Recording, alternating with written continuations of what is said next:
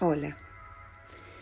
En este audio de semilla quiero compartirte un texto que escribí hace un tiempo en el proceso de la partida de una larga enfermedad que padeció mi hermana. Fue un dolor muy grande que aún sigo sanando y encontré este texto que quizás pueda acompañarte de alguna manera o plantarte una semilla para tenerlo en cuenta cuando tengas que atravesar algo parecido y comprendas que hay otras miradas. Acompañar en el dolor, tarea importante. A veces para los que se automatizan es muy fácil, se cree. Porque dar aliento a alguien que está triste o atraviesa el dolor, según el ego de cada uno, parece una tarea simple. ¿Qué más hacer? Si está hecho, está hecha bolsa. Lloro, acompaño, digo cosas que creo que hacen bien y mayormente me pongo el piloto automático y arranco. Y se dicen cosas para aliviar. O a veces no se piensa del todo y solo se pone primera y se arranca. Te acompaño el sentimiento. Que vuele alto. Mejor así. Frases automáticas que no suman solo te hacen un ruido de eco al caer en el centro de tu pecho. Palabras vacías.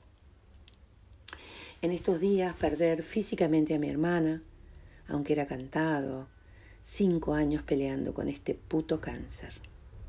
Pero el amor de hermanas no conoce estas etapas que enseñan tanto y te hacen más fuerte. Igual duele, dolió y dolerá mucho. Tuvimos todos que aprender esta nueva forma de reencontrarnos con el corazón en la multidimensión. Modo infinito le llamo. Pero eso lleva compasión, amor, paciencia y sobre todo coraje.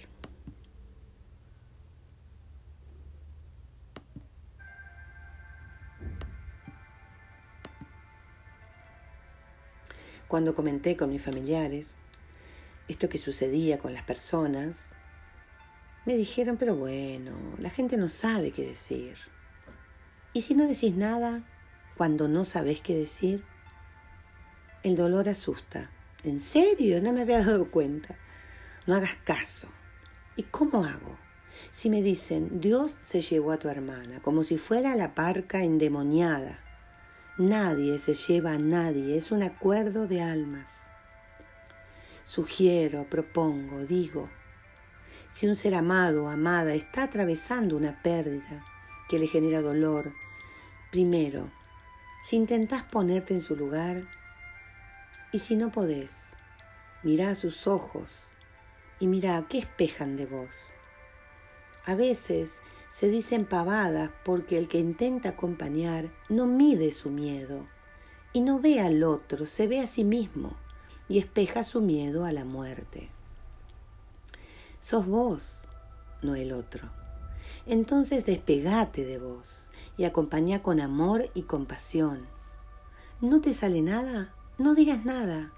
No hay nada mejor que un silencio compasivo y amoroso ante una palabra hueca que nunca llena ni tu corazón ni el del que sufre.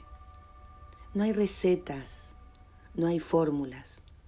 Cada uno hace lo que puede, lo sé, pero ponerse en el lugar del otro no está nada mal, aunque tu experiencia sea única e irrepetible. Te puede dar un color amoroso y una forma nueva de ver. Creo que pasa realmente por ahí. Muchos decimos, hemos dicho, y algunos, algunos dicen cosas huecas, y otros necesitan escucharlas. Como que está sabido que esto pasa, y yo, empedernida, creo que siempre hay nuevas formas, y que el mejor camino es el amor. QEPD, que en paz descanse, que huele alto Palabras así, cuando vos perdés a tu madre, ya me pasó, o a tu hermana, que atravesó un dolor físico, la imagen es cruel. Volar, ¿a dónde? con ese cuerpo débil y enfermo. Sí, se mete en mi corazón para siempre. Ese es el mejor vuelo. Vola vos y deja de decir estas cosas.